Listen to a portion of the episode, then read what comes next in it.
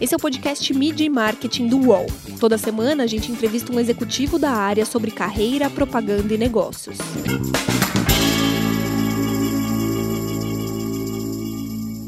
A fragmentação da mídia mudou a publicidade? Neste momento, as marcas precisam sair de cima do muro? E qual a diferença entre consumidor e comunidade? Meu nome é Renato Pesotti e para falar sobre esses e outros assuntos, a gente recebe o Márcio Calaggio, que é diretor de marketing da Vulca Brasa Azaleia. Tudo bem, Márcio? Tudo bom, Renato. Obrigado pelo convite. Um prazer estar aqui. Prazer é tudo nosso. É, a Vulca Brasa Azaleia tem quase 70 anos, né? Me conta um pouco das marcas que vocês cuidam, que vocês têm no portfólio, para também posicionar nosso público. A gente tem uh, uma marca do segmento feminino bastante conhecida, que é a Azaleia, que é uma marca top of mind uh, bastante popular e com presença né, há muitos anos uh, uh, no lar do consumidor brasileiro. É, a Under Armour é uma marca recente no nosso portfólio, se eu não me engano, é 2018. Né, a gente adquiriu a operação brasileira é, para poder transformar né, uma das marcas mais valiosas do mundo num negócio relevante no Brasil. Né? E a principal marca do grupo hoje é a Olímpicos, que é a maior marca esportiva brasileira. Né? Uh, é um case interessante, cara, porque uma vez eu estava uh, preparando uma entrevista uh, para fora do Brasil e, e, o entrevistador me falou assim: Pô, tu sabia que tem três países no mundo que tem uma marca no segmento esportivo líder de vendas? Né? Então, a Nike no, nos Estados Unidos, a Adidas na Alemanha e a Olímpicos no Brasil. Né? Então, acho que isso, isso dá uma dimensão uh, do que é para uma marca esportiva nacional uh, vender seus milhões de pares de tênis e artigos esportivos todos os anos, competindo com aquelas que são as marcas mais desejadas entre todas as marcas do mundo, né? E é nesse contexto que a Vulcabras está inserida e que a Olímpicos uh, participa, né, uh, com uma importância bem relevante aí para o nosso mercado, para a cadeia, para a comunidade esportiva. Né? Acho que de alguma maneira uh, uh, a gente consegue impactar positivamente não só o negócio da Vulcabras, mas o negócio de todos que se envolvem né, e, e, e, se, e, e tem a oportunidade de construir uma marca genuinamente brasileira que não importa uh, conceitos, não nacionaliza campanha, não nacionaliza produto, né, sai tudo da visão que a gente tem uh, do, do, do, brasileiro mesmo e daquilo que vai atender a população brasileira. Falando nisso, né, como que a pandemia impactou as vendas, né? Porque também tem essa peculiaridade, né? Vocês vendem muito no Brasil e o Brasil, por ser continental, também tem várias peculiaridades, né? É, tem muita gente no interior que as lojas estão abertas, capitais, as lojas estão fechadas. Como que vocês estão lidando isso dentro da empresa, né? Acho que a primeira, a primeira coisa que aconteceu na, na, na pandemia foi uma decisão uh, pensando nas pessoas mesmo, né? Liderada pelo Pedro Bartelli, que é o presidente da empresa, de, de antecipar férias coletivas e a gente conseguir de fato parar a empresa para proteger né, uh, os 14 mil funcionários que a gente tem e para estudar e replanejar e daqui a pouco entender uh, como é que a gente agiria a partir de consequências que a gente ainda não conseguia nem desenhar, tipo shopping fechar e tudo mais, né? A gente, a gente entendeu que a gente precisava parar, né? E aí uh, montamos um comitê de crise, né? E começou naquele momento já uma semana, dez dias depois a vir já decretos e, e, e leis e, e medidas provisórias e tudo mais do governo para isso, né? Uh, é óbvio que o negócio foi impactado, sim, foi impactado radicalmente, os resultados não, não mentem. A gente tinha cargas em trânsito que chegaram e tiveram que ser devolvidas porque as lojas estavam fechadas. Né? A gente parou produção, uh, porque, obviamente, acabou a demanda. Então, imagina que a gente vive uma engrenagem uh, absolutamente conectada, né? Então, a gente produz muito porque a gente vende muito. Né? Então, no momento que a loja está fechada e a gente tem uma produção uh, de, de, milhares de, de, pares por dia. Né? Imagina uh, a loja fechada, obviamente a, a, as lojas estavam deixando de vender aqueles milhares de pares por dia, que está calculado dentro de um sistema e que tu vai repondo. Né? Então, uh, foi um impacto bastante pesado para todos nós montamos esse comitê de crise, começamos a entender e, obviamente, apertamos e pisamos fundo no digital, né? crescemos em relevância, a gente já vinha é, é, construindo uma operação própria já há mais de um ano, desde a chegada da Under Armour, a gente incorporou a estrutura e foi evoluindo e aperfeiçoando ela, e, e, e no momento, obviamente, soubemos aproveitar uh, a rampa de crescimento e crescer, né? mas, obviamente, o negócio de uma, de uma marca que está presente em 15 mil portas e lojas do Brasil sente muito e a gente, uh, obviamente, né, sentiu esse impacto o, e-commerce cresceu muito nesses dois, três meses, né? Mas é diferente, às vezes, vender uma roupa e vender um tênis pela internet. Quem não está acostumado talvez não compre, né? Isso também impactou o lado de vocês, né? É que, é que o e-commerce por si só existe, existe existia né, um, um, um potencial, uma energia potencial de crescimento, mas ela não se compara ao número de portas que a nossa distribuição atinge. Né? Então, uh, ela obviamente uh, trouxe para nós uma visão muito positiva. Né? A gente a gente abriu mais a, o funil uh, e a gente viu que tinha mais consumidores interessados nos produtos da marca. Né?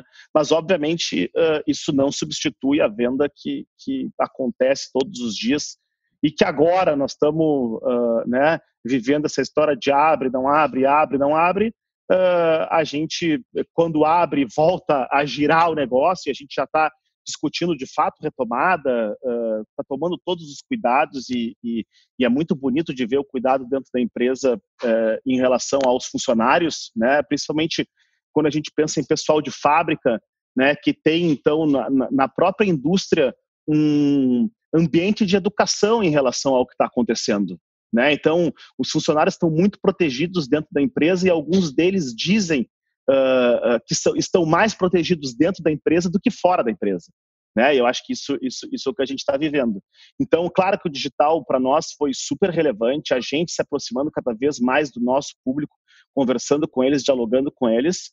É, é um caminho sem volta, mas para nós é, é, é, mais uma turbina que se acopla quando as coisas voltarem ao normal, né, para a gente continuar tendo um motor que traciona o nosso negócio como um todo. Muito tem se discutido sobre esse normal, né? Que talvez a gente volte, esse novo capitalismo, que talvez a gente se insira. É como que a marca, a marca tem que estar tá do lado do consumidor, tem que vender, mas também não pode de repente abandonar a pessoa nesse momento, né? Como que é fazer publicidade? Você já trabalhou em, em grandes agências, né? É como que é fazer publicidade nesse momento? Não adianta só querer vender, né? Não, é, é, então tem, tem, várias coisas que, eu, que a gente já vinha entendendo no nosso jeito de trabalhar e que agora fica mais evidente assim. A gente parou de chamar uh, consumidor e target uh, de público-alvo, de target. O, o, consumidor ele pressupõe inclusive consumo. No momento em que não tem consumo, então essa pessoa deixa de existir para mim. Né? Então a gente prefere acreditar que a gente trabalha com comunidade. Né? E a gente tem um trabalho, no caso de Olímpicos, por exemplo, muito forte com a comunidade da corrida. Né? É, e, e a gente entendeu uh, logo no começo né, também na, numa provocação da empresa que a gente precisava fazer algo, né, uh, que a gente não, não podia ser inconveniente, ou seja, não vou ficar tratando, falando de consumo nesse momento e, e, com oferta, né, vamos entender que uh, uh, a gente está vivendo uma urgência e que existem prioridades na, na, na, lista do consumidor, mas ao mesmo tempo vamos, vamos inverter. Se eu tenho essas pessoas uh, próximas de mim, com um, uma visão de comunidade, eu estou próximas a elas numa via de diálogo e eu estou entendendo os dramas que elas estão vivendo. E a comunidade esportiva foi seriamente impactada, porque ela, o professor de educação física, o personal trainer, fechou a academia. Né? O treino online não substituiu uh, uh, uh, o que é o treino físico, o emprego, a carteira assinada. O fisioterapeuta não pode tocar no, no, no, no paciente. Né? E, e, são todos profissionais liberais que foram absurdamente impactados. E aí, nesse momento, a gente vira a lente.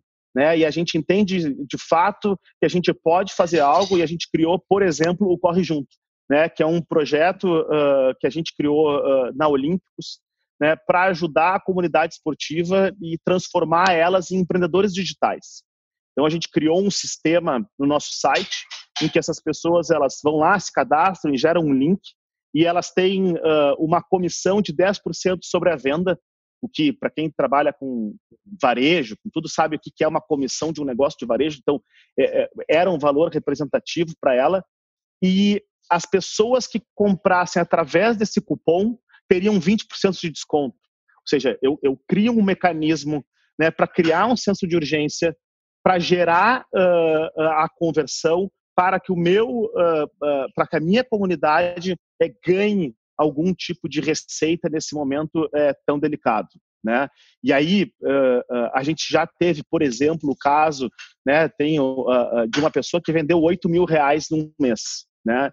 ela e aí se a gente se a gente analisa isso ela ganhou aí pelo menos 800 reais de comissão é o que é um valor maior do que os 600 reais do auxílio emergencial do governo que teve 60 milhões de, de brasileiros inscritos né? Então, nesse momento, a gente entende o nosso papel e a gente ocupa o nosso espaço como marca protagonista e líder no mercado, de que precisa fazer algo uh, pela comunidade né? E eu acho que aí sim Uh, entender o que fazer e o que falar passa a ter mais sentido, porque eu trago algo que de fato é relevante para a minha comunidade. Né? Eu, eu chamo a atenção dela para isso e, obviamente, uh, a gente constrói e fortalece essa relação.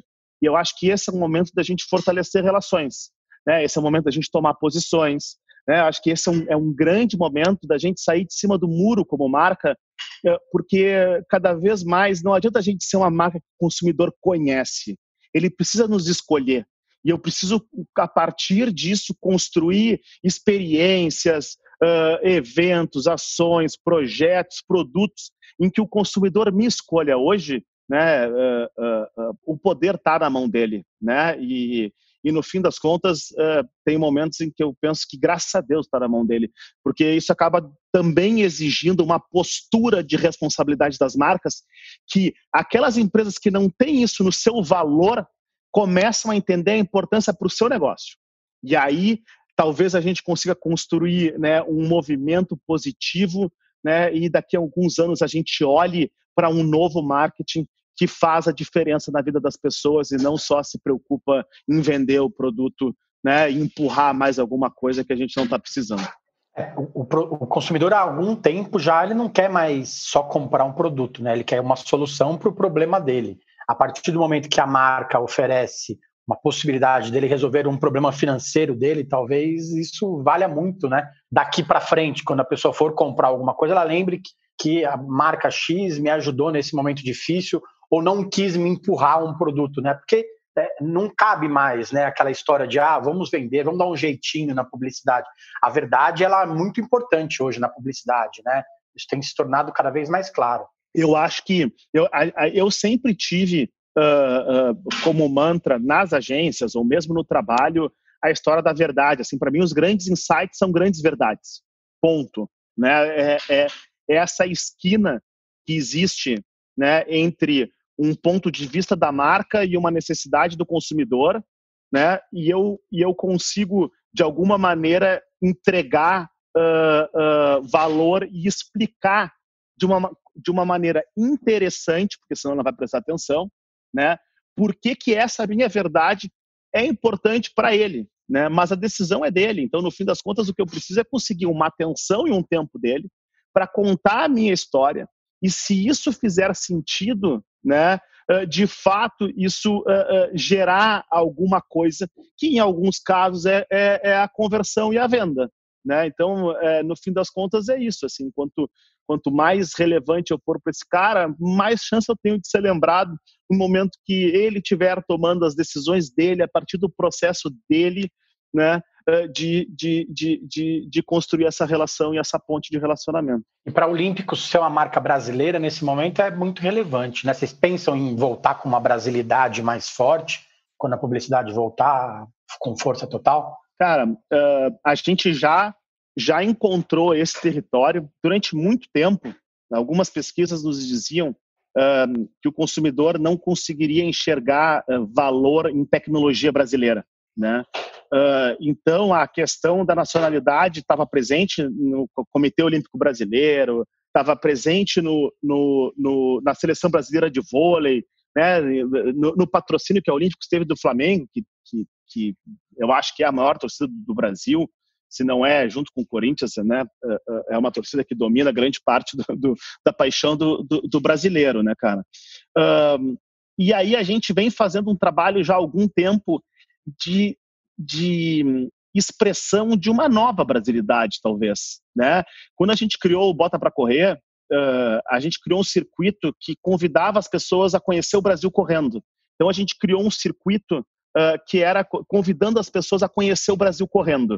Uh, a gente fez uma corrida em Alter do Chão, outra no Jalapão e outra no Pantanal né, em que a gente leva formadores de opinião, a gente abre para a comunidade local, tem todo um pensamento uh, uh, de, de, de, impacto positivo. Então, a gente uh, contrata essa mão de obra local, a gente traz todo o lixo de volta para São Paulo para não, não deixar pegada mesmo. Né? E, e esse ambiente, esse projeto acabou construindo uma, uma, uma, uma visão de conexão da marca com quem forma opinião na corrida e no esporte brasileiro que eu uh, não imaginava. Assim, é, é, de fato, foi uh, muito acima do que a gente podia imaginar. E é bonito porque uh, as pessoas elas acabam reconhecendo aí sim na marca uma marca brasileira que quer apresentar o Brasil a partir da lente do esporte e em cenários que nenhuma marca internacional jamais explorou. Então, de novo, aí a gente acabou encontrando um caminho único para nós porque a gente não tem uma fotografia mais lavada, né? A gente é o Brasil, a gente é colorido, a gente tem a natureza e a gente precisa usar e a gente pode usar, né, de maneira é, é, não destrutiva isso para valorizar essa marca brasileira e construir projetos que só uma marca brasileira poderia fazer. Então, isso já vinha caminhando, né, de alguma maneira muito forte dentro do pensamento e dentro da estratégia da marca.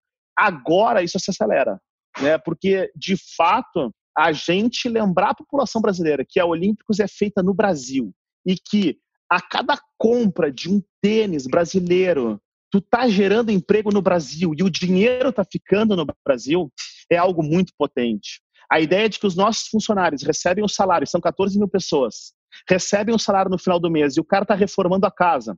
Ele vai na ferragem e compra o cimento. Né? Ele vai, no, ele contrata o, o, o cara para fazer a mão de obra, o obreiro dele, o mestre de obras. Né? Ele vai no, no supermercado, ele recebeu um salário, ele quer fazer uma janta especial, então ele compra uma massa, compra um molho, compra um refrigerante, compra uma cerveja. Assim, a ideia uh, de que a gente precisa valorizar o que é nosso e, e, que existe uma causa urgente que é a causa da economia, ou seja, lembrar e colocar as pessoas né, nesse lugar, uh, talvez torne isso um diferencial uh, uh, importante para a marca, né? Ainda mais quando a gente pensa que a gente produz os tênis mais democráticos do Brasil, né? A gente tem uma visão de, de eh, democratizar o acesso à performance. A Olímpicos, ela tem noção do país que ela vive. A gente a gente vende, a, gente, a Olímpicos é, a, é, ela é a marca da corrida, mas ela também é a marca do corre do brasileiro. Né? Ela é a marca que está no pé do dia a dia das pessoas que pegam dois, três ônibus por dia e precisam de um tênis confortável. A gente desenvolve o, o tênis para corrida, mas o que nos importa é ver ele no pé do brasileiro no dia a dia. Né? E agora uh, uh, construir né, essa visão né, e chamar as pessoas para a gente reconstruir o Brasil juntos, esse Brasil do corre, né, uh, é de fato um momento que a gente não queria que tivesse acontecido, a gente não planejou, mas ele está aí e ele se coloca para nós como sendo um caminho bonito para a gente trilhar. Mídia e marketing volta já. Prepare-se eu, Otaviano Costa e o UOL trouxemos um programa de tele... Não, não, peraí, melhor. Um laboratório de entretenimento. O Otalab no UOL. Sim, um programa ao vivo com participação de famosos, anônimos, colunistas do UOL e muito conteúdo do Brasil e do mundo. Essa mistura de elementos será ao vivo, na home e em todas as redes do UOL. Anote aí para não esquecer, viu? A nossa experiência será toda quinta às três da tarde, ao vivo. Vem comigo, Otalab no UOL. O UOL tem uma novidade que vai ajudar a sua empresa a entrar no mundo digital. É o Meu Negócio Não Para, que ajuda pequenos empreendedores do Brasil a superar o cenário de crise provocado pela pandemia da Covid-19. Acesse uol.com.br barra Meu Negócio Não Para. E como que fica essa concorrência do dia a dia de performance, né? Tem tantas marcas mais conhecidas como Adidas e Nike, outras menos conhecidas do grande público, mas muito conhecidas pelo, pelo, pelo atleta que quer performance. Como se colocar, talvez a Olímpicos tenha conseguido se colocar no meio da, da, da briga né, das multinacionais. Como que é tentar se manter nisso, neste momento que talvez é, a empresa talvez não possa olhar tanto para a inovação, né? Ela tem outras preocupações nesse momento para para pensar mais perto, né? É, a, a, Olímpicos, a, a, Olímpicos entende o papel dela no, no, no contexto uh, que ela vive. Não é à toa que ela é líder, né? A gente entende que o nosso trabalho é um trabalho de democratizar o acesso à alta performance. O brasileiro não tem uh, 600 reais, só para a gente ficar nos 600 reais, do auxílio emergencial para comprar um tênis.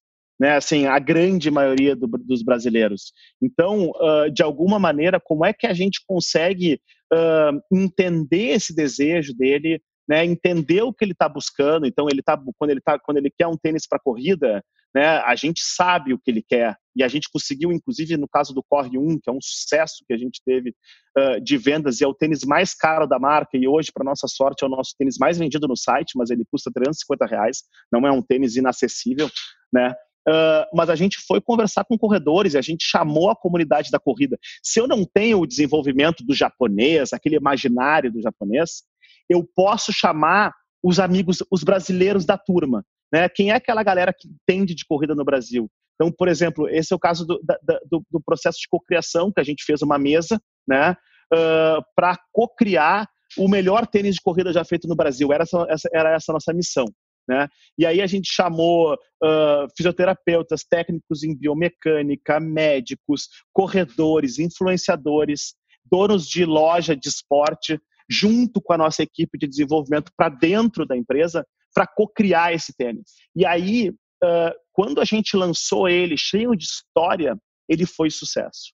Então, eu acho que o que o, o antídoto contra as marcas internacionais é talvez o que seja a grande receita delas, que é contar boas histórias, é construir uh, projetos verdadeiros, autênticos, que se conectem com o consumidor, que, que tenham pertinência, não sejam só mais um tênis sendo lançado no mercado. Né? Uh, entendendo, obviamente, a nossa realidade, né, entendendo que o consumidor da loja esportiva é diferente do consumidor da sapataria, entendendo que o tênis que a pessoa tem não é só para corrida, ela vai na igreja, ela vai, tem que ser resistente, o cara tem que lavar certo tênis, ou seja, tem uma série de elementos que se eu prestar atenção na, na, na minha comunidade, eu vou conseguir construir produtos melhores do que, do que os meus produtos, do que os, do que os dos concorrentes. E eu acho que esse é um pouco do trabalho. No caso da Under Armour, aí sim a gente tem uh, uh, uh, o, o, cenário, o cenário e, o, e, o, e, as condições normais de temperatura e pressão definidos, né? É uma marca americana que está desenvolvendo tecnologia de ponta com os melhores atletas.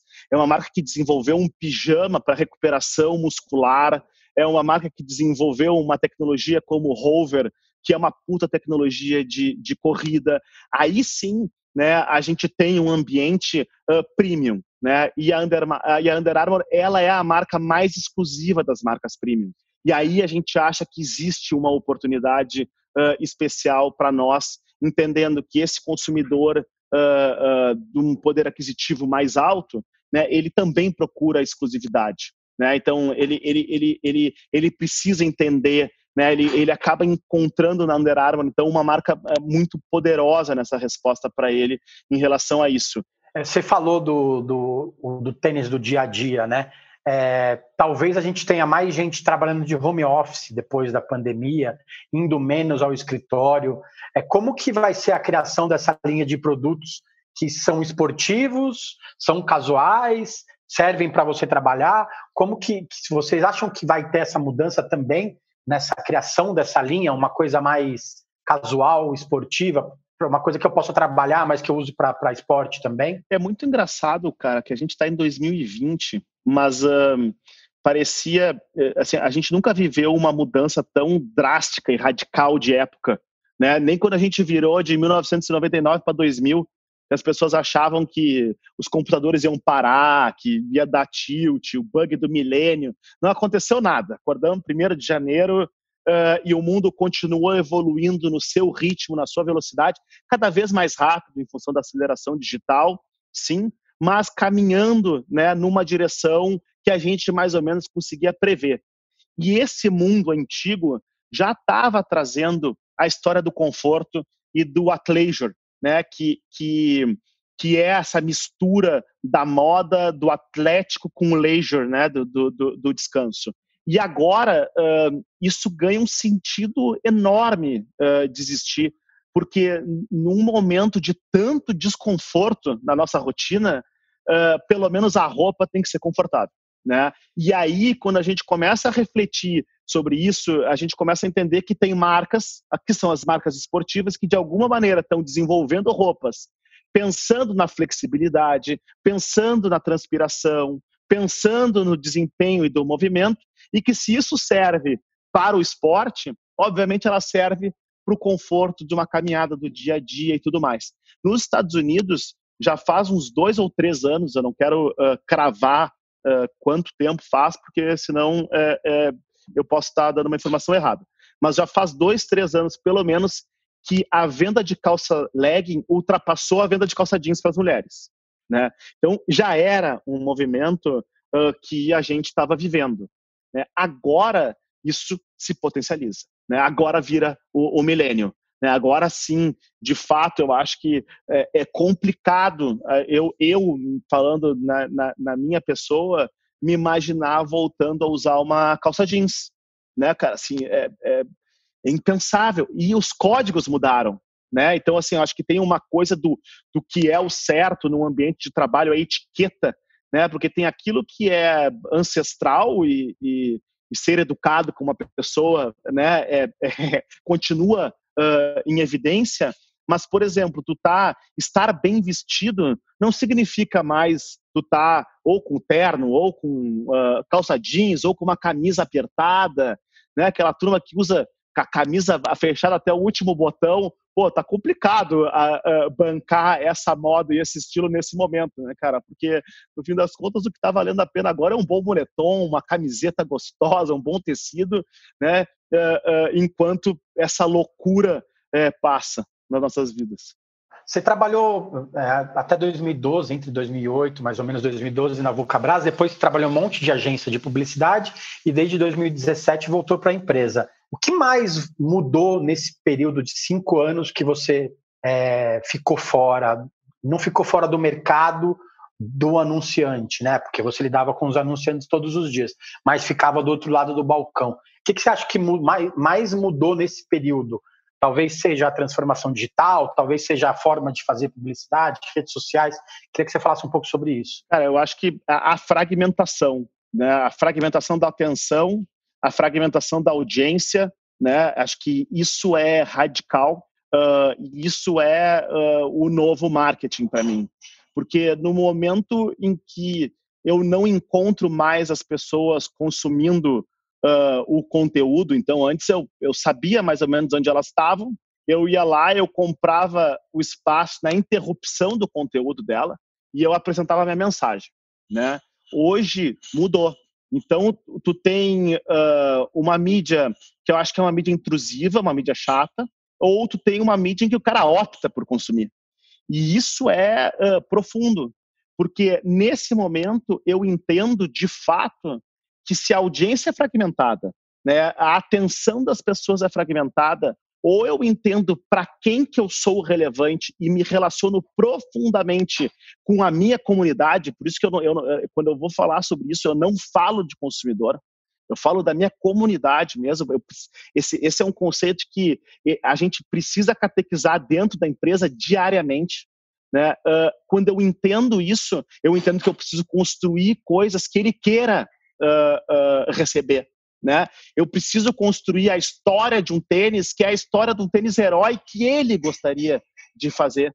Né, da maneira como ele gostaria que os brasileiros fizessem um tênis, um circuito de corrida uh, que eu não preciso pagar o cara para ir, ele, ele, ele, ele fica feliz de ser convidado para esse evento e eu posso ir lá e produzir conteúdo, produzir vídeos com ele, uh, uh, apresentar o influenciador para um lojista e esse influenciador dizer que o trabalho que a Olímpico está fazendo na corrida é transformador para a marca, mas não sou eu dizendo, daí já é o influenciador falando porque ele acredita nisso. E aí aquele lojista que também adora a corrida se conecta com essa história e a próxima conversa é, ah, vamos fazer um treinamento para os nossos vendedores da nossa loja, simulando essa experiência que a gente está vivendo.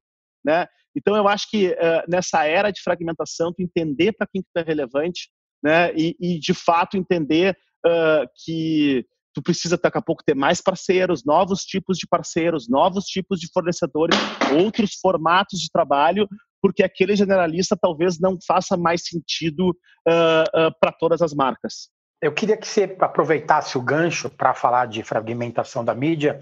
Queria que você citasse duas campanhas. Uma que você tem muito orgulho de ter participado, de ter assinado lá na criação, e uma outra que você olha e fala assim: nossa, eu queria tanto ter feito isso na minha vida é, de uma outra marca. Queria que você falasse isso para mim. Ah, eu, eu, eu, eu, gosto sempre de ir pelos meus últimos. Assim, eu acho que a gente a gente uh, é tão bom quanto a última coisa que a gente fez, né?